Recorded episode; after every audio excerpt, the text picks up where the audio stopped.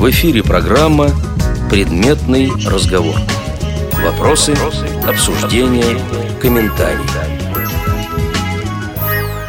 Здравствуйте, уважаемые радиослушатели!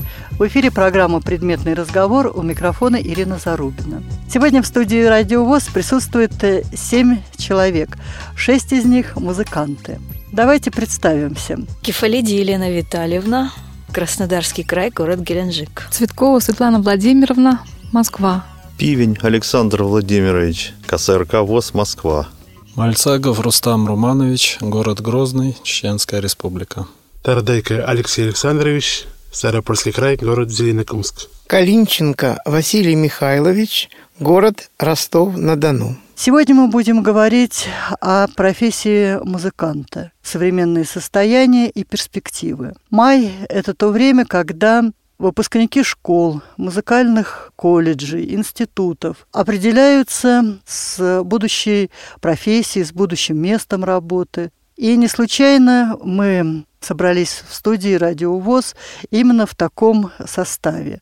И начнем мы с того, что каждый немножечко расскажет о себе и о том, как он состоялся в профессии музыканта. Лен, начинаем с вас. Начинала я свое творчество с 14 лет, стала писать песни. Сначала обучалась просто играть как любитель на фортепиано, на гитаре. Закончила музыкальную школу даже по классу баяна. Но мне хотелось более реализовать, потому что вроде бы свои песни стали появляться, и я услышала о синтезаторах. И э, потихонечку начала создавать произведения. Сначала на Ямахах, потом на Роланде, а потом на Корге. И в 2010 году воплотила мечту в реальность, попав на курсы аранжировки сюда, в прекрасный город Москва, в КСРК ВОЗ. Первая ступень дала мне очень многое. Я стала познавать свой мир по-другому и писать песни так, как именно хочется. Появились возможности с помощью компьютера обучаться аранжировке, виртуальные синтезаторы, и вот так Сейчас я и пишу свои песни. После этого я приобрела свою студию, записываю плюсовки детям. То есть вы работаете и с детьми тоже? Да, и с детьми, и со взрослыми. Пока записываю плюсовки. Светлана Владимировна, вам теперь слово. У меня также профессиональное музыкальное образование. Э, сейчас я, правда, с музыкой не так непосредственно общаюсь, как раньше, но, тем не менее, стараюсь все равно участвовать в каких-то интересных проектах. А вообще приходилось заниматься в жизни, как и многим музыкантам, очень много чем. И компьютерной аранжировкой также. Тоже у нас дома студия есть. И играть в ресторане, и петь, и вообще участвовать в разных э, таких проектах музыкальных, разных-разных. Я музыкантом, наверное, родился – если можно так сказать, потому что я в музыкальной семье рос. У меня мама пела в хоре, отец играл в ансамбле на барабанах. Э, он также умел играть на баяне. И, конечно, с детства я всегда присутствовал на всех этих мероприятиях. Поэтому как-то вот э, музыка органично развивалась вместе со мной параллельно. И, в общем, желание э, приобщиться к этому, оно как-то вот меня все время преследовало. В 4 года мне купили аккордеон, я попытался на нем что-то там играть, подбирать. У меня получалось так на слух. Ну и всякие дудочки детские. Я все приспосабливал для того, чтобы играть какие-то мелодии. Всегда во дворе вокруг меня мальчишки там, мы что-то там играли. Ну а потом в школе уже учился на баяне в музыкальной школе. А в училище тоже получил образование руководителя оркестра народных инструментов. Ну и, в общем, можно сказать, начав свою музыкальную деятельность в самодеятельных коллективах а, на УПП, а, я потом перешел на более, так сказать, профессиональный уровень, как мне тогда казалось. Вот, проработал музыкантом в ресторане довольно долго и, естественно, накопил какой-то опыт, что, в общем-то, потом и вылилось вот в эти самые курсы аранжировочные, в преподавание на этих курсах, в написание учебных программ. Ну и сейчас я, конечно, уже меньше музыкой занимаюсь, чем раньше. В основном, ну, как я называю это, перешел на тренерскую работу. Вот примерно так, вкратце. Ну, я к музыке пришел где-то в четвертом классе в музыкальную школу поступил по классу аккордеона, но так как преподаватель, мы с ним как бы не нашли общего языка, наверное, я был трудным ребенком тогда, пришлось оставить эту музыкальную школу. И вот вернулся к музыке я после того уже как ослеп. Это было в 20 лет. Все ценности, которые были, когда я был зрячим, утратили свою силу. И я поставил новые цели, освоил гитару, также э, освежил свои знания по аккордеону. В 2005 году поступил в Курское музыкальное училище. Ну, там тоже так сложилось, что э, не закончил его тоже. Э, и вот так сейчас и пишу и свои песни, и на стихи других поэтов тоже есть песни. Алексей, вам слово. Музыкой я начал заниматься с детства. А сестра, видимо, заметила мои способности, мои наклонности и отвела меня в музыкальную школу и отдала на класс фортепиано, где я проучился сперва три года, но потом у меня было три года перерыв, и продолжил я музыкой заниматься уже 16 лет, когда уже переехал в Старопольский край, сам из Гудермеса. И в это же время, где-то с 14 лет, 16 лет, я начал уже сочинять первые фортепианные пьесы, когда по телевизору были джазовые уроки. И я стал интересоваться этим.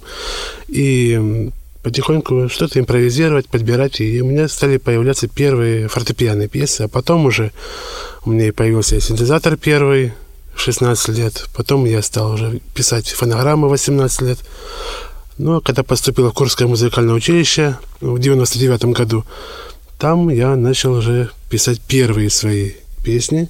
У меня были первые пробы, да. И там же, в училище, я начал изучать уже первые шаги по освоению компьютерной аранжировки. Но потом уже по приезду домой уже стал дальше продолжать заниматься музыкой. Меня музыка начала окружать с детства тоже что первое послужило для того, чтобы увлекаться дальше музыкой и приобрести эту профессию, это радио. В те времена радио было это самое-самое такое доступное. Дальше у нас в семье был патефон, интересный такой аппарат.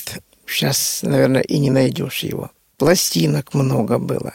Затем мой папа сказал, говорит, надо, наверное, тебе обучаться музыке. А я учился в Новочеркасской школе для слепых детей, и там, когда я был во втором классе, объявление сделали, что производится набор учащихся по классу баяна, и я, конечно же, пришел, как помню. Но преподаватель сразу говорит, ой, ты еще маленький, а я тогда был маленький ростом, ты, наверное, не потянешь этот баян, и не взял меня. Мне очень было обидно, но я как-то из этой комнаты не ушел, где он преподавал, а э, слушал, как он другим объяснял. Потом папа часто приезжал в школу, и все-таки мы э, договорились с тем, что я буду заниматься. Купил он мне баян в комиссионном магазине. Ну и начались мои занятия музыкой. Затем, после того, как я окончил 9 классов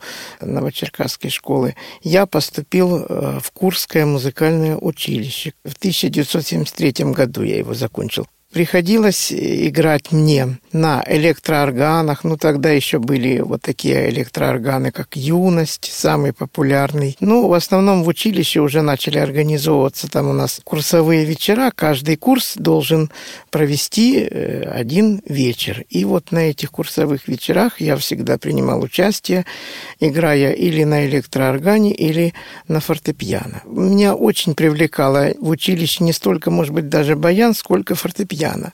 Мне все время э, хотелось узнать, а как это пианисты вот играют левой рукой, что и аккорды, и басы. У баяна там как? Бас нажмешь и аккорд нажмешь. Все готово. Все никуда не надо скакать, ничего. А вот на фортепиано как-то это все мне. И тут, э, конечно, я стал еще даже и со школьной скамьи подбирать, что-то пытаться на фортепиано. Потом какие-то ноты где-то нашлись там. Я начал разбирать, что-то такое изучать, так сказать, уже совершенно не понимая, может быть, того фактуру, как это все происходит в левой руке, вот особенно особенно левая рука для баяниста, конечно, на фортепиано, она составляет некоторую такую трудность. Но тем не менее, в училище очень много было дано преподавателями по фортепиано. И я после окончания училища работал в музыкальной школе. Потом в 1983 году я стал работать в городе Ростове-на-Дону в школе для слабовидящих детей, где я сейчас работаю. Веду уроки музыки. Прошло много времени, я поступил в Таганрогский педагогический институт, который также закончил. Между училищем и институтом мне приходилось играть также в ресторанах. Там я также играл на фортепиано, на электрооргане.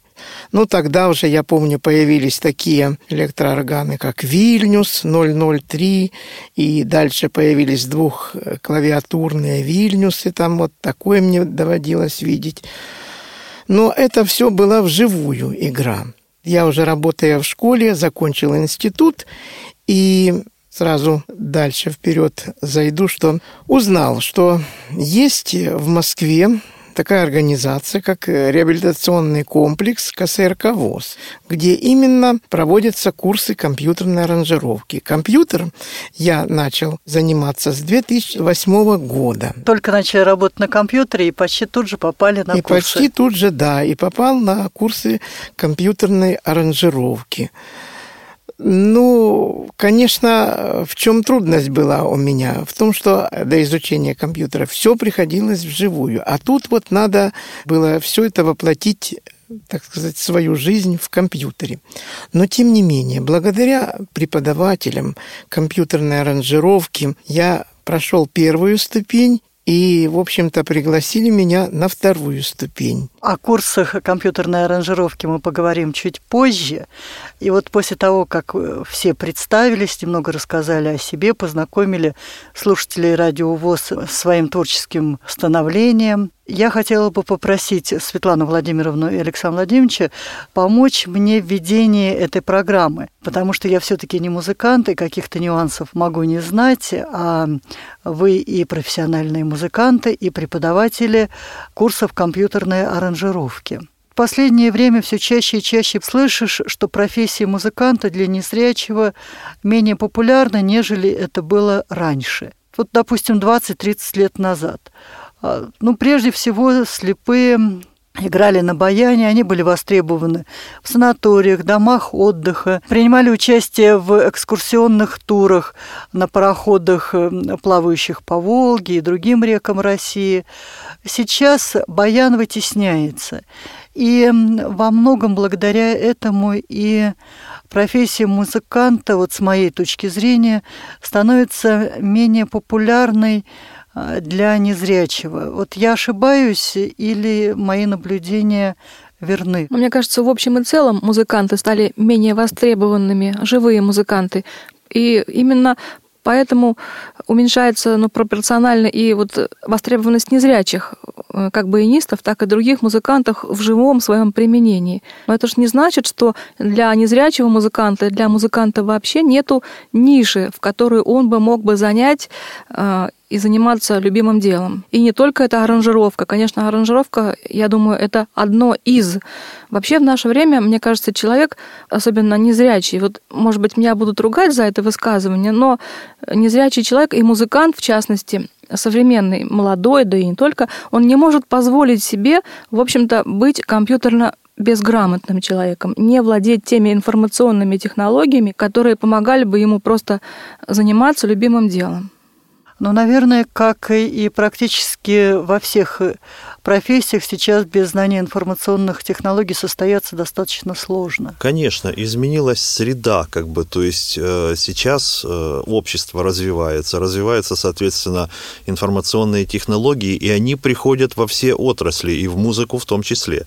И поэтому, конечно, э, научиться на баяне, да, сложно, но современному музыканту, видимо, все же еще сложнее, потому что научившись играть на баяне, он должен еще и освоить компьютер, он должен освоить э, какое-то количество студийного оборудования для того, чтобы реализоваться. Просто раньше компьютеров и не было вовсе, и студийное оборудование было на таком уровне, что его иметь могла только какая-то студия за очень э, большие деньги. Сейчас это становится все доступно, и, естественно, требования, которые предъявляет жизнь к музыканту, они изменились, потому что время движется вперед, и, понятное дело, все выглядит по-другому. То есть, да, это уже не просто баян, это уже более сложные какие-то технические комплексы, но, тем не менее, незрячие пользуются этим и, в общем-то, ощущают себя вполне себе нормально в этой среде. Ну, а к незрячим требования, они вообще возрастают? Незрячий должен уметь в разы больше делать, чем зрячий в профессиональном плане? Нас слушают родители маленьких незрячих детей. Вот на что им надо обратить внимание, пока их дети еще в дошкольном возрасте или ходят в начальную школу. Вот с чего надо начать? Василий Михайлович, вы же преподаватель, вам и карты в руки, что называется. Несмотря на то, что сейчас вот такое время, когда и свободы много, вот родителям надо обратить внимание на то, чтобы как-то сразу научить своих детей владеть этой свободой, чтобы это все было в меру, вот если это можно, то чтобы это приносило пользу ребенку, а не просто так, что, а, это можно, ну и ладно, и буду делать так, как можно. К сожалению, не только музыка стала утрачивать свое значение, но в школах общеобразовательных она тоже занимает не первое место как-то. Больше сейчас э, таких профилирующих предметов. Я не беру во внимание школы слепых слабовидящих вообще. Но в школах все. слепых тоже профильное образование потихонечку приходит. Да, приходит. Но, к сожалению, музыке как-то вот э, не так уделяется много внимания. Считается, что а что вот музыка? Ее же не сдавать, э, а поэтому можно как-то и опустить ее немножко. Но мы же с вами прекрасно знаем, что э, это важно для целостного развития личности, потому что ведь и раньше даже в старые, как говорится, времена. То есть люди образованные в своих семьях старались детям давать образование. Пусть он умеет и на балу танцевать, пусть хоть на чем-нибудь немножко играет. Это в любом случае не обязательно, чтобы человек после этого стал Конечно. музыкантом. То есть можно разделить как бы эту цель на два направления. То есть общеобразовательное значение музыки, э, изобразительных искусств и так далее. И второе это профессиональное образование. То есть понятное дело, что не каждый ребенок, который тянется к музыке, станет профессиональным музыкантом. Но то, что музыка сыграет определенную роль в его развитии, это однозначно с этим, по-моему, не поспоришь. Никак не поспоришь, но, к сожалению великому, я вот работая в школе, э, слышу так, ой, да музыка это ж такой не главный предмет. Наша система образовательная, она предполагает как-то больше русский, литературу, математику. Музыку только сдают те, кто поступает в спецзаведение, музыкальное именно. Но вот если все-таки вернуться э, к первоначальной посылке, да, все-таки э, как родители должны реагировать на на обнаружение музыкального таланта, да, то нужно все-таки сказать родителям, что они должны понимать ответственность за свои решения. Ребенок, он пока еще маленький, он решений не принимает, и многое зависит от самих родителей. И родители должны понимать, что если у ребенка есть талант музыкальный, да, то его, безусловно, надо развивать, но развивать не просто так. Вот мой ребенок такой талантливый, такой талантливый, вот он взял и одним пальцем сыграл чижик-пыжик, да, то есть э, нужно нужно понимать, что любая деятельность – это прежде всего учеба и прежде всего работа. И, конечно, нужно учить обязательно ноты. Без знания нотной грамоты музыкант, какой бы он талантливый ни был, он не состоится никогда в жизни. И вот э, то, что есть брайлевская система нотописи, да, ее обязательно надо изучать, потому что без знания нот ни в училище не поступить, ни в консерваторию, каким бы ты ни был талантливым, все равно знать ноты грамоты нужно, иначе это все будет кустарщина. Сейчас, к сожалению, такая тенденция есть. Учить ребенка без нот, что называется, с рук. И я считаю, что родители должны знать, что это очень плохо, что это непрофессионально с точки зрения музыканта, что надо от этого отходить. Хотя, вот как у меня в школе говорят преподаватели мои, что ситуация со счетом нот, с их разбором и так далее, она сейчас почему-то клиническая, что называется. Она очень тяжело дается детям. Вот не знаю, как, Василий Михайлович, вы оцениваете эту ситуацию с да, именно в общем-то, с разбором? Да, в общем-то, да. И потом вот у нас был открыт филиал музыкальной школы. Почему-то дети чуждаются изучения Брайля. Ой, фу, что такое Брайль, как это, эти точки какие-то. Да я же вижу. И вот сколько убеждаешь, да ты ж потеряешь зрение, что ты тогда будешь делать? Да, действительно, приходится срок показывать. А что делать? Ребята, а что у вас с нотами? Какая вообще да, судьба вот смотрите, ваша? Здесь вот шесть человек. Сколько из присутствующих в студии Радиовоз пользуются нотной грамотой? Я, я, кстати, изучала нотную грамоту, и я не рассказала о том, что я поступала в Курское музыкальное училище. Так получилось, что я его тоже не закончила по особым причинам. Я знаю нотную грамоту с нуля. А пользуетесь ей в жизни? К сожалению, нет книг них по Брайлю. Вот сейчас я уже выписываю, то есть вот с Петербурга есть такой план проспект, вот, и сейчас я начала выписывать, потому что самой интересно, насколько я все-таки. Но не приходится смогу... кому-то партии писать, что-то с листа петь, нет таких практик? Нету. А, у меня был один случай. У нас вот очень виртуозно играют аккордеонисты. Я не мог на слух вот это снять, то, что они там играют. Я одного аккордеониста просто попросил, чтобы он мне на диктофон, вот эту правую руку аккордеона, чтобы он мне продиктовал ноты. Я их просто э, перенес оттуда, и все. Ну, а Брайлем все-таки нотным владеете, да? Да, владею. Я в 2005 году в Курский год отучился. Тоже так сложилось в жизни, что пришлось оставить. А, я поступил в Кисловодский медицинский колледж. Но год закончил с отличием. Элементарную теорию музыки полностью закончил, нотную грамоту освоил. И сейчас вот чтение нотной, вот партитур нотных абсолютно не, не составляет никакого труда. Да, это очень здорово. Не составляет. Ну, а я вот к своему стыду не владею а, знанием брайлевской грамоты нотной и, в общем-то, э, испытываю определенные трудности, но у меня так получилось, что я учился в школе слабовидящих, и когда учился в музыкальной школе с помощью книг плоскопечатных учился, а когда уже начал терять зрение, тогда уже пошел на работу, и работая уже не было ни времени, ни сил, а, наверное, и мотивации не было. Ну, вы знаете, я не считаю себя таким уж сильным музыкантом. Ну так, побыл у профессии, как говорится, какое-то время, но, видимо, все-таки вот как настоящий музыкант я все же не состоялся, хотя 30 лет жизни отдал профессиональной деятельности музыканта и, в общем-то, играл играл в живых коллективах практически э, все время, аж вот до времени, когда 90-е годы наступили, когда уже э, пошло сокращение штатов музыкантов повсюду, начали применять всевозможные технологии, там, секвенсорные, синтезаторные и так далее. А до тех пор вот успешно я 16 лет проиграл в живых коллективах и, в общем-то, ну, без нот. Да, но, но в итоге давайте нот. скажем, что если ваш ребенок не будет учить ноты и не сможет разбирать тексты нотные, он не получит профессионального образования. С ним никто не будет возиться в высших и средних специальных учебных заведениях. Даже и не думайте, если даже очень талантливый ребенок будет и запоминать будет все сразу, как у нас вот есть ребята такие, то понимаете, что в нотных текстах содержится и аппликатура, и динамика, и много-много чего, того, что человек не сможет э, усвоить и воспринять благодаря только записи или живому восприятию. Как один умный ребенок сказал в одном из наших интернатов, ой, и говорит, вот пришел музыкой позаниматься, я думал, музыка это праздник, а тут работать надо. Да-да-да. А, я бы тоже хотел добавить, вот когда я поступил в Курское музыкальное училище, когда я нотную грамоту освоил и вот начал разбирать произведения, чтобы их выучить, я вам скажу, это большое дело. Я себе вспомнил свое детство. Вот когда зрячих детей, родители покупают им мозаики разные для того, чтобы вот мелкую моторику развить у ребенка, внимание, чтобы развить.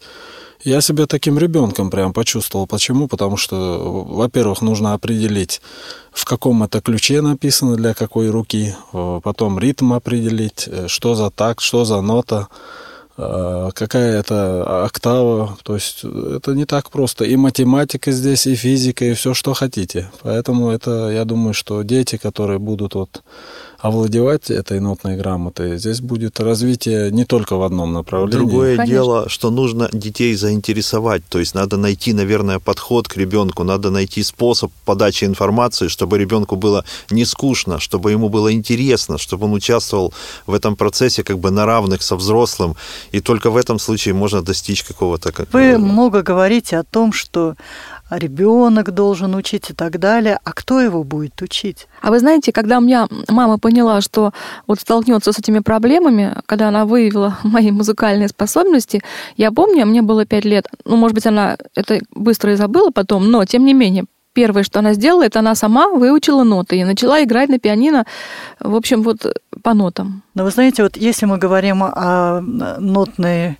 грамоте по Брайлю, то ведь у нас сейчас э, преподаватели музыки, очень многие ее не знают. И, естественно, не зная, они не могут научить ребенка.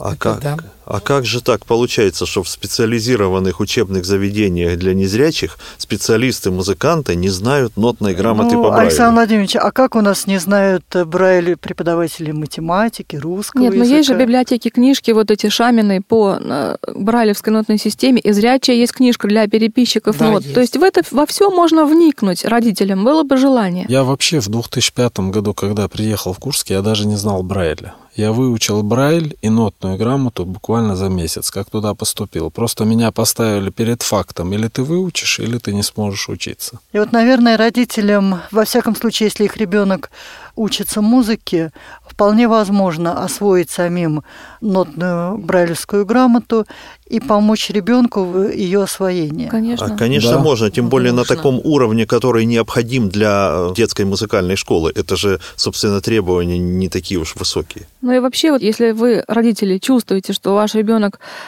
столкнется потом с музыкой более непосредственно и получит образование профессиональное, я бы советовала все-таки сориентироваться правильно и вовремя обратиться к преподавателям зрячим по поводу постановки рук, чтобы занимался с ним как можно с более раннего возраста преподаватель, который может проконтролировать все действия ученика маленького. Слава Владимировна, но ведь э, прежде чем мы начнем говорить о постановке рук и так далее, перед родителем встает вопрос, какой инструмент выбрать. Все чаще и чаще я слышу, что незрячие дети берут в руки скрипку, учатся играть на фортепиано, и все реже и реже слышу то, что незрячие дети играют на баяне. Ваша точка зрения. Вот в семье маленький слепой ребенок. На каком инструменте им лучше сделать выбор? Раньше действительно много было незрячих детей, которые начинали именно обучение на баяне. Почему у нас так утрачивает значение баян? Баян – это народный инструмент, и приоритет его – это народная песня. Много написано, конечно, классики для баяна, чисто для баяна. Но иногда такого написано, которое просто, я считаю, искажает баян. Конечно. Переложение Баха играть на баяне можно, но лучше бы это был орган. Да. Ну, я вообще считаю, что вот э, любая музыкальная профессия, э, там за основу берется всегда фортепиано. Если брать э, детский ранний возраст, то есть маленькому ребенку лет 5-6, к примеру, давать ему баян, это плохо может сказаться на, на здоровье ребенка, такие тяжести таскать. А вот фортепиано, я думаю, что если прививать с детства, хорошо настроенное фортепиано, во-первых, будет хорошо ему настраивать его слух, ну и дальше ему интерес к музыке. Вот в фортепианах очень много прекрасных композиций. Это будет как печка. Я бы со скрипкой была бы осторожнее. Во-первых, это опять же тоже насчет позвоночника.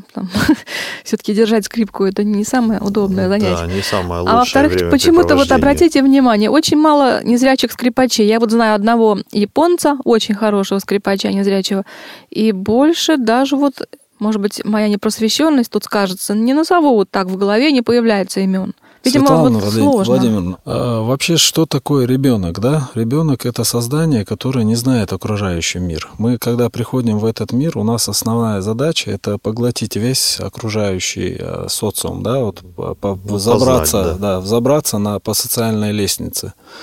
И вот родители, они первоочередную роль играют в становлении ребенка. То есть вот они его знакомят с тем или иным, тем более незрячих детей.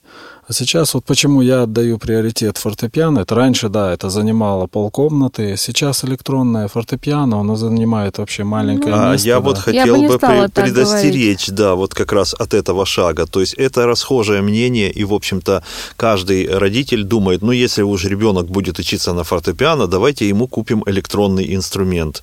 Такой электронный инструмент, который эмулирует собой поведение рояльной клавиатуры, будет стоить значительно э, да дороже, в принципе нет. Вот, и в принципе его нет, да. Поэтому если уж учиться на фортепиано, то это должно быть фортепиано. На синтезаторе любой пианист всегда сыграет, а вот синтезаторщик на фортепиано вряд ли. Согласен с вами, но просто бывают люди живут в ограниченной, скажем так, квадратуре, да. Не, ну для начала можно да. купить, конечно, что-нибудь такое, а чтобы потом... познакомить ребенка, есть ли у него тяга к музыке, да, чтобы вот. Но все равно понимать нужно, что если, допустим, это фортепиано, то это и должно быть быть фортепиано, то есть на нем надо учиться. А поскольку, в общем-то, фортепианная школа, она как бы занимает максимальную, так сказать, долю пространства в классической музыке, да, э, и поэтому, конечно, это такой основной инструмент, на который стоит обращать внимание и, конечно, на нем учиться. Мы-то с вами в основном здесь сидящие баянисты, Светлана Владимировна только у нас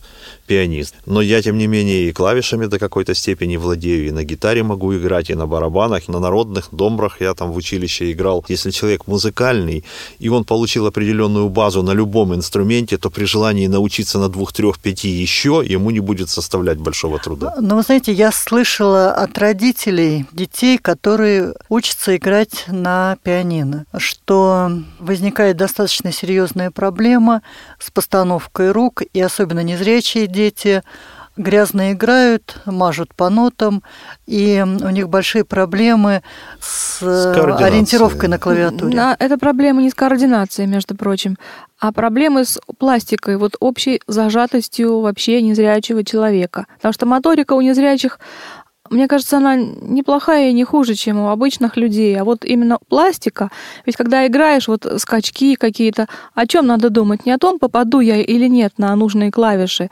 а вообще, собственно, стараться ни о чем не думать, а делать это просто свободной рукой. Вот у нас был в школе музыкальной, в интернате, преподаватель Гохфельд Юлий Михайлович, он писал диссертацию, когда мы учились, и давал нам специальные пьесы, кто-то написал там ему, по переносу рук, правый, там, левый, такие детские пьески. Вот мы их играли. Ну и мне отчасти даже, может быть, вот помнится этот опыт, он, наверное, мне помог где-то вот почувствовать максимальную свободу при скачках каких-то.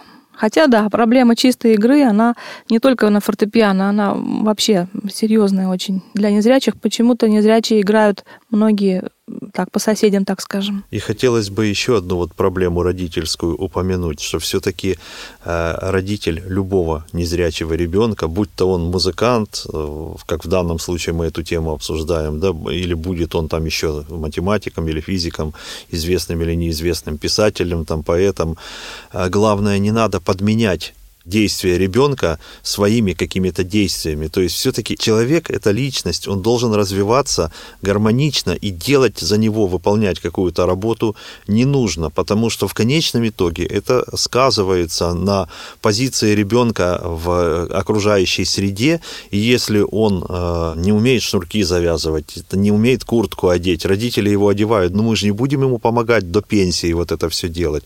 То есть фактически нужно дать возможность ребенку жить своей детской жизнью, развиваться, где-то набивать, может быть, шишки, он один раз набьет, потом второй раз подумает, а третий раз справится с ситуацией. И, конечно, э, вот эта вот независимость от э, опеки, она может только дать результат, когда человек развивается э, как личность, и тем более в музыкальном мире. То есть это полет фантазии, это свобода Э, та, которая э, дает творчество, и человек, который находится под постоянным контролем и опекой, он никогда не сможет стать творческой личностью. Ну, по крайней мере, я так думаю. Правильно Александр Владимирович сказал, что в особенности незрячий ребенок, он обязательно все должен попробовать. И не страшно, если он где-то упал, ударился, порезался, это нисколько не страшно. Конечно, зрячие люди ведь тоже падают и режутся, и, и ничего. режутся, и все так же. И у меня в школе такие были мамочки.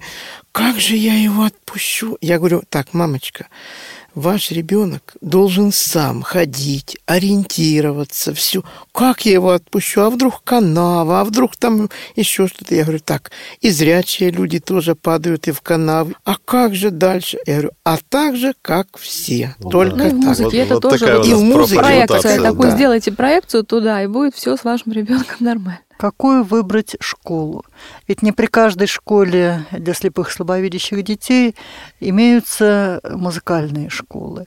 И перед родителем часто встает вопрос, может ли их ребенок обучаться в обычной музыкальной школе. Конечно, может. Конечно, может. Конечно, может. Например, Даже нужно нас- это делать, мне кажется. Да, в Надо этом предпочесть есть- музыкальную школу тому, что вам Но предлагают. преподаватели часто, видя незрячего ребенка, отказываются, потому что они не владеют методиками обучения таких детей.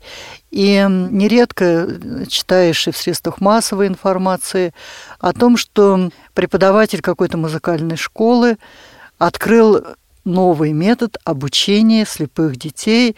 И вот как раз там и, и приходится часто читать о том, что слепой ребенок играет с рук. И нередко именно вот в обычных музыкальных школах детей начинают учить без специальной нотной грамоты и обучают так, как кажется преподавателю далекому Просто плохие от понимания, как учить слепого. Но ведь в музыкальной школе на самом деле, кроме э, основного, так сказать, предмета по специальности на музыкальном инструменте, есть же ряд и других предметов, и та же музлитература, и тоже сольфеджио. И, в общем-то, эти знания, они тоже имеют большую пользу. И даже если человек просто будет э, уметь допустим, там гармонизовать какую-то простую мелодию или знать, э, какие знаки при ключе должны стоять в той или иной гамме, то это, опять же таки, польза для образования ребенка. Все равно любая информация, полученная в музыкальной школе, лишней не бывает. Но я вам скажу так, я учился у незрячего педагога Баяну, и учась в школе слабовидящих, да, он мне преподавал, в общем-то, баян. У него были аналоги брайлевские учебников, которые были плоскопечатным шрифтом, то есть мы с ним видели одну и ту же нотную партитуру, только он по-своему, я по-своему. Но вот заканчивал музыкальную школу я обычную, для зрячих это была вечерняя городская музыкальная школа. Мне уже было 16 лет, и мы нашли общий язык с преподавателем, в принципе. Не знаю, я не рискую, например, вот маленького ребенка, э, будучи незрячим человеком, не рискую взяться за его обучение, за контроль его постановки рук и так далее. Это очень ответственное дело. А важно, да, это потому что музыкант – это артист. Артист – это сцена. Сцена – это зрители. На тебя смотрят, поэтому ты должен себя вести так, чтобы ни у кого не вызывало А то он никаких сидит, сомнений. он язык высунул, там сидит вообще рожу скорчил, и никто внимания не обращает. Ну, Я прошу бывают прощения. А вот здесь я хочу сказать следующее. А Мне, как незрячему преподавателю, я работаю в музыкальной школе и вообще хочу посоветовать молодым преподавателям будущим уметь находить контакт со зрячими преподавателями. То есть, в чем это может выражаться? Ведь зрячие люди, они вполне могут помочь тебе Конечно. если ты им тоже в чем-то поможешь, а не будешь просто обузой какой-то. Помогите, подскажите и все. То есть вот на моем поприще были такие моменты, да и обучаясь в институте, и работая в музыкальной школе, я всегда занимался собранием своей фонотеки. А это немаловажно. Работая в музыкальной школе, значит, э, преподаватель говорит, а вот у тебя есть там послушать там классику такую-то, такую-то, а то вот у меня ребенок играет. Я говорю, ну, конечно, есть. Я ему э, с дорогой душой даю это все. И его ребенок слушает, да я и своего приглашу туда же. Теперь дальше. Я, в свою очередь, делал так, что, допустим, просил преподавателя время от времени, говорю, приходи ко мне там, ну, посмотри, как мой учащийся сидит, как мой учащийся себя ведет во время исполнения. И вот когда такой вот контакт э, был, то все прекрасно было, нормально. Ну, а как вы аппликатуру да. проверяете? Аппликатуру тоже можно проверить э, на первом этапе. Можно просто положить слегка руку на руку ребенка и сказать, сыграй медленно. Вообще тут надо доказать, что смотри, вот если ты неправильно сыграешь, ты же не сыграешь быстро. Теперь вот еще что главное. Преподаватель сам должен тоже играть, чтобы ребенок видел, да, действительно, вот это преподаватель, он не просто обучает меня, а э, даже сам показывает, сам играет. Дети любят, между прочим, когда преподаватель сам играет. А самое интересное, вот когда у меня был вот э, незрячий преподаватель, Георгий Иванович по баяну, так он слышал, когда я не тем пальцем играю ноту. То есть он же сам баянист, он понимает, как это происходит. Он по стуку клавиш, по плавности исполнения там партитуры. Он понимал, что Скорее я не тем пальцем. Меняется. Или штрих меняется, штрих или меняется. что. И он говорил, каким пальцем нажимаешь? То есть если Но ты педагог... был взрослый уже. Не, ну я все-таки учился у незрячего преподавателя, когда я был школьником. Это я потом в музыкальную школу уже так для зрячих попал. А вначале-то я учился, начиная с четвертого класса на баяне. У, частно приходил в школу преподаватель и набирал группу и учил там вот нас. И, в общем-то, это же, конечно, было не то образование, после которого можно было получить аттестат. Но, тем не менее, вот все же, начав играть в 10 лет на баяне, когда мне бабушка купила, родители поняли, что все равно меня надо отдавать учиться. Поэтому вот решили таким образом этот Нет, вопрос. ну здесь в этом контексте вопроса, да, понятно, что незрячий музыкант, он может более подходящим методом, да, вот показать это все. Со мной в курсе учились ребята, которые учились э, в общеобразовательных музыкальных школах, и не было никакой специализации. То есть ноту, которую он нажимает, ребенку ему один раз объяснишь, что это за нота, все, он же запоминает это. И плюс здесь преподаватель может его и аппликатуру проверять, и как он сидит, контролировать.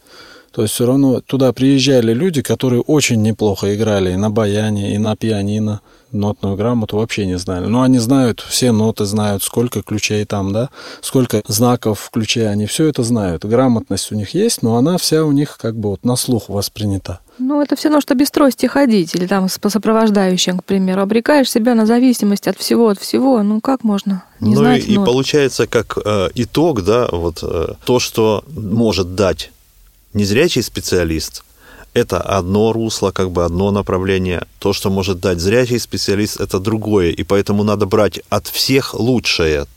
То, что не может дать один, может дать другой. Надо сочетать разумно все эти вещи, нужно о них знать. Незрячий педагог, он видит специфику проблемы, а зрячий, в общем, это, конечно, безусловно, контроль и правильная Да, это пластика, это поведение, это...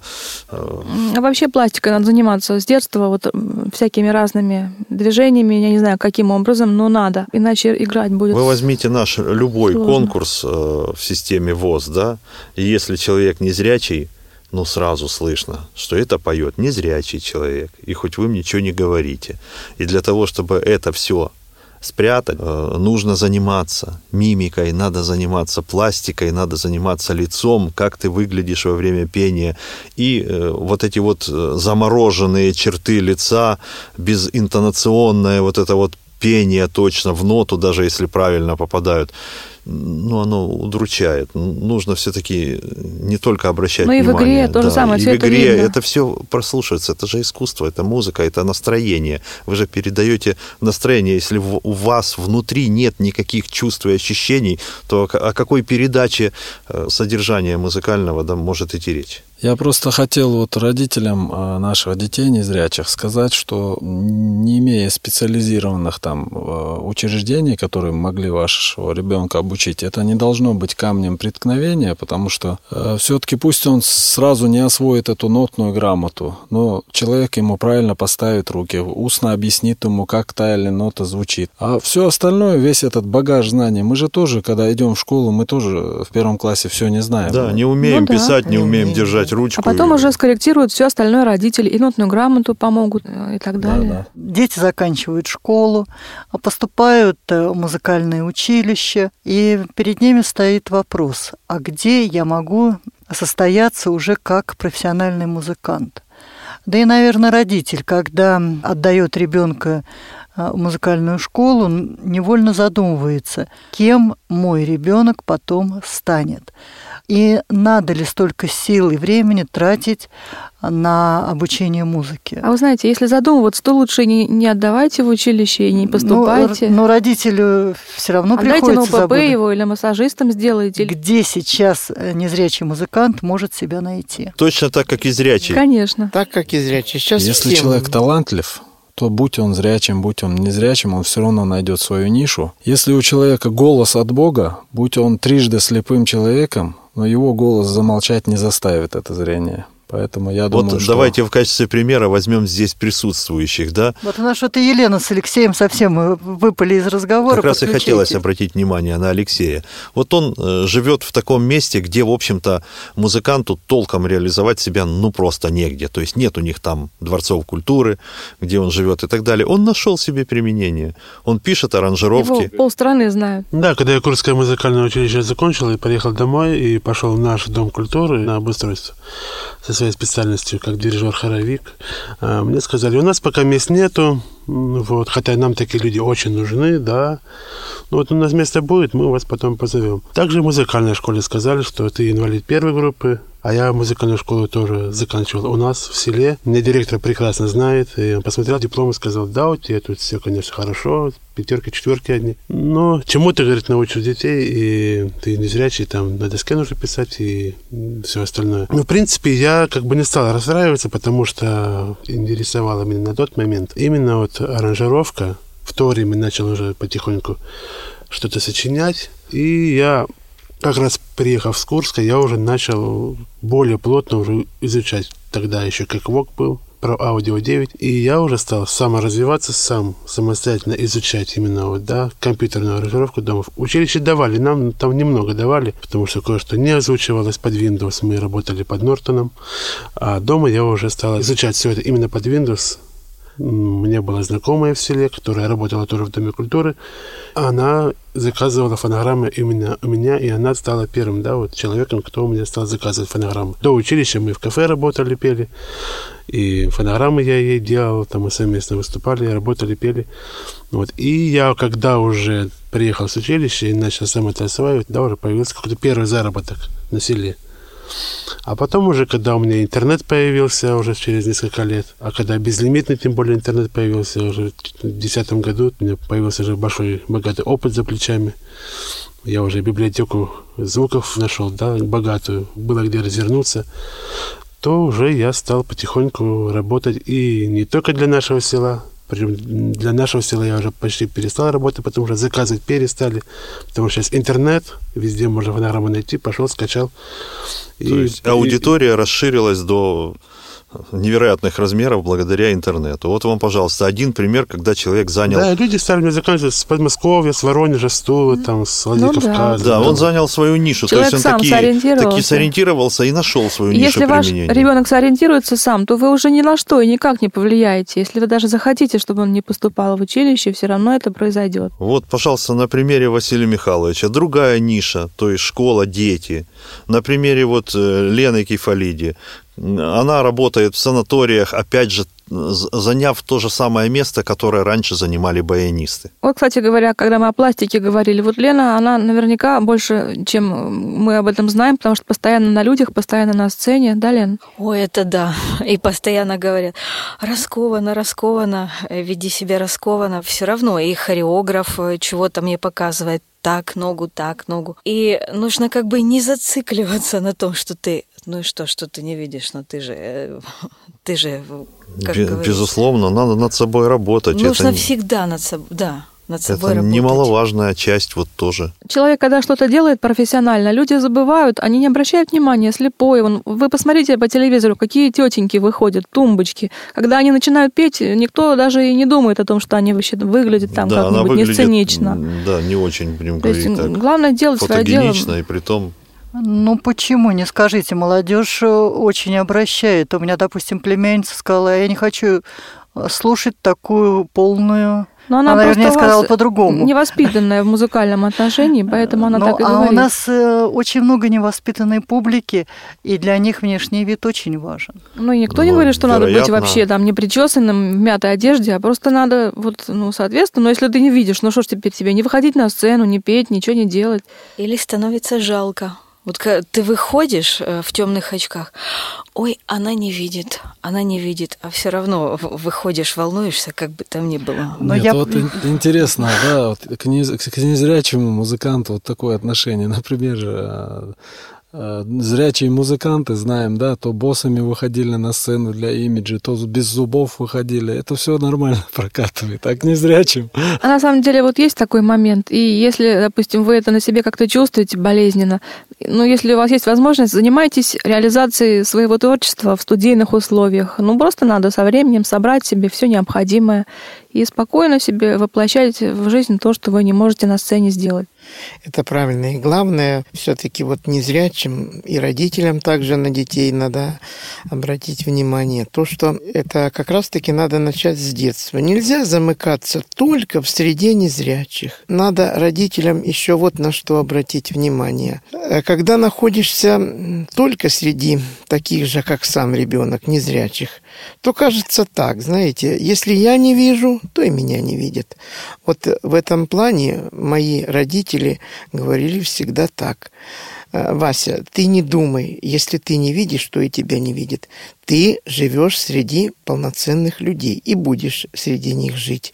Поэтому они тебя видят. Об этом всегда знай и помни. Это мне так помогло, что я всегда понимаю, да, вокруг меня люди зрячие, они видят, и обязательно стараться надо вести себя так же, как и они. Если чего-то не так, ну, подойти тихонечко. Все равно находятся люди хорошие, которые объяснят тебе вот так, вот так надо сделать, или повернуться там как-то, или еще что-нибудь. Контакт э, надо обязательно не терять со зрячими людьми. Нам, незрячим, это обязательно нужно. Я еще раз хочу донести свою вот эту мысль, которая вот э, я неоднократно высказывал, что да, отсутствие зрения – это проблема, но это всего лишь некоторое неудобство. То есть это не говорит о том, что жизнь кончилась. Это родители могут из него большую проблему сделать из этого отсутствия зрения. И для себя, и для собственного ребенка. К сожалению, время нашей передачи подходит к концу. Я бы хотела, чтобы в завершении вы рассказали о тех курсах, благодаря которым состоялась наша сегодняшняя передача, потому что если бы не было а, в КСРК курсов компьютерной аранжировки, мы в таком составе бы не могли собраться в студии «Радио ВОЗ». Больше четырех лет, да, у нас получаются эти курсы. Идея была интересная, она созрела еще тогда, когда я не работал в КСРК, я пришел как раз прямо к самому началу. Вот Алексей Тарадайко у нас был в первой группе. Он видел, как у нас тяжело это все становилось, как мы э, у этого оборудования, которое, в несколько неправильно было подобрано и, в общем-то, недостаточно налажено, но мы, тем не менее, как в боях рождали этот курс вместе с группой. И сама идея этого курса и вообще предназначение этого курса заключается в том, чтобы научить музыканта, незрячего специалиста, владеть компьютером и с помощью компьютера решать проблемы, которые он не может решить без него. То есть сейчас собрать музыкальный коллектив в достаточном количестве человек и вручить каждому по музыкальному инструменту, который недешево стоит, это нереальная проблема.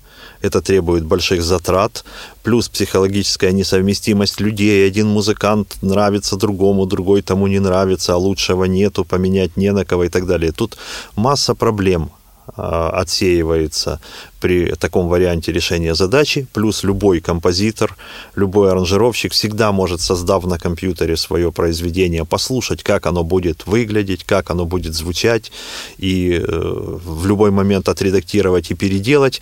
Поэтому это очень серьезный такой инструмент, который мы даем в руки незрячим музыкантам. То есть с помощью этого инструмента решается масса проблем, и плюс этот инструмент дает возможность работать профессионально, используя полученные на курсах знания и зарабатывать, как ни странно, деньги на жизнь, потому что вот с трудоустройством инвалидов у нас вот есть некоторые проблемы, и это еще один вариант решения задачи. Да, это не для всех, это только для музыкантов, и опять же даже не для каждого, но тем не менее у нас статистика показывает, что примерно процентов 65-70 наших учеников используют полученные знания для профессиональной деятельности. И это радует. Первую ступень я прошла в 2010 году, благодаря чему приобрела студию на дому и начала как свои песни э, писать, так и э, работать с детьми, записывая их плюсовки на студию. Ну а сейчас проходит на данный момент курсы второй ступени, где мы изучаем уже более подробно виртуальные синтезаторы, с помощью которых можно еще улучшить качество звучания фонограмм. Поэтому я очень благодарна преподавателям, которые с нами работают. И искренне хочу, хочу просто пожелать всем всего самого наилучшего. И э, я очень благодарна, что существуют эти курсы. Спасибо Александру Владимировичу, Светлане Владимировне, Александру Николаевичу, Назиму Закировичу за то, что вот все свои знания они нам пытаются передать. Ну, мы как можем берем эти знания от вас. Спасибо огромное. Ну а по поводу аранжировки, вот что она нам дала. Сейчас, к сожалению, при создании современных синтезаторов, разработчики этих синтезаторов, они не учитывают, что на Земле есть слепые музыканты, и в такое профессиональное музыкальное оборудование переводят на сенсорное. Там нету никакой озвучки, и хотя там есть хорошие секвенсоры, можно на одной музыкальной этой станции записать фонограмму, для незрячего человека это практически невозможно, без помощи зрячих людей. Здесь вот эту границу, четко прочерченную, да, разработчиками, эту границу рассеивает как раз вот эти курсы. Нам тот же инструмент, только изнутри становится он доступным. И мы вот обходим все эти барьеры, все эти сенсорные дисплеи, имея доступ к всему содержанию, которое вот начинен этот аппарат. И это дает возможность вот как раз-таки незрячим музыкантам тоже быть конкурентоспособными и делать очень неплохие фонограммы, реализовывать свои какие-то фантастические музыкальные замыслы. Вот как Александр Владимирович сказал, это серьезный инструмент, если правильно владеть им. Светлана Владимировна сейчас вот на второй ступени нам оркестровку еще э, преподает. То правильное звучание, которое должно быть у инструментов, то есть э, четко использовать именно вот характерные приемы звукоизвлечения. Да, да, характерные приемы звукоизвлечения тех или иных инструментов. Тоже хочу поблагодарить преподавателей курсов по аранжировке за такие прекрасные курсы. Я, когда первый раз приезжал на курсы, то я тогда, в принципе, знал достаточно неплохо сонары и, в принципе, думал, что я еще для себя могу еще узнать, потому что я вроде кажется, казалось мне, что я уже на тот момент уже вдоль поперек его освоил, но на тот момент все равно были кое-какие белые пятна, мне надеялся, что здесь я их заполню. И действительно, да, я по приезду нашел ответы на многие свои вопросы, много что узнал, поэтому был тогда рад тому, что попал на эти курсы и много для себя э, узнал. И сейчас, когда на второй ступени, здесь есть тоже интересные вещи, которые я узнаю. И здесь, на второй ступени, тоже вот преподаватели нам дают уже более такой материал, какими синтезаторами мы можем уже кратно улучшить звучание фонограмм, которые да, вот мы делаем по сравнению с те, что были на первой ступени, скажем, там стандартные были синтезаторы, а здесь уже на второй ступени мы изучаем именно синтезаторы более профессионального, профессионального да, уровня. Когда я приехал на первую ступень, вообще было сложно, потому что мне больше приходилось играть вживую. Но почему меня заинтересовали эти курсы? Когда я овладел интернетом и стал э, находить там и скачивать минусовки, то эти минусовки не всегда далеко были хорошие. Думаю, стоп, почему это так? У меня есть фантазия, я умею импровизировать, я умею это написать, я слышу это как надо правильно. Почему бы мне не поучиться? Да, некоторые трудности были в освоении синтезатора э, первого. Там есть такой синтезатор Cakewalk TTS. Вот мы с него начинали все работать на первой ступени. Ну и чего стоило конечно, преподавателем, обучить меня, так сказать. Я, в общем-то, всегда старался это все впитать в себя, овладеть этим всем. А сейчас я даже, честно сказать, не ожидал, что меня позовут на вторую ступень. Это настолько интересно, это настолько увлекательно вообще. Вот эти виртуальные синтезаторы, которые имеют профессиональные библиотеки. Светлана Владимировна, Александр Владимирович, Александр Николаевич Назим Закирович. Это преподаватели, которые ну, имеют огромнейшее терпение, огромнейшее терпение. И, как сказал Александр Владимирович, а у меня такого не бывает, чтобы у меня не научились. Это действительно так. Я всем говорю спасибо. Была бы моя возможность и воля, я бы поставил всем при жизни памятник. И вот на этой пафосной ноте мы сегодня и закончим нашу передачу. Большое вам спасибо за то, что вы нашли время в таком напряженном графике для записи этой передачи. До свидания. До свидания. До свидания.